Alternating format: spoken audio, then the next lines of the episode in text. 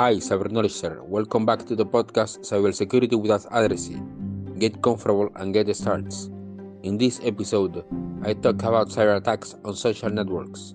The phrase they hacked my Facebook or they hacked my Twitter or they hacked my Instagram has been heard lately, suggesting that there is some vulnerability that is being exploited by our friends of the other sites, the so-called cyber criminals.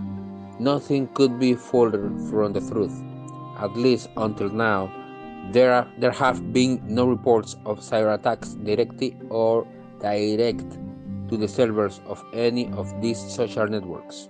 What really happens is that users do not they stop using the powerful option called configuration in its security and privacy section. It is so powerful that it allows the user to apply a two-factor authentication method at login.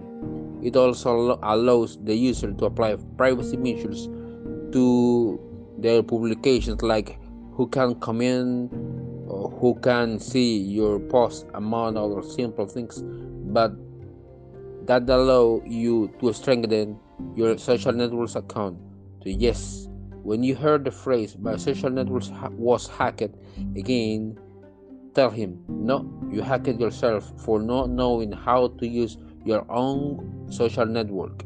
Remember be safe when you're navigating the seas of the internet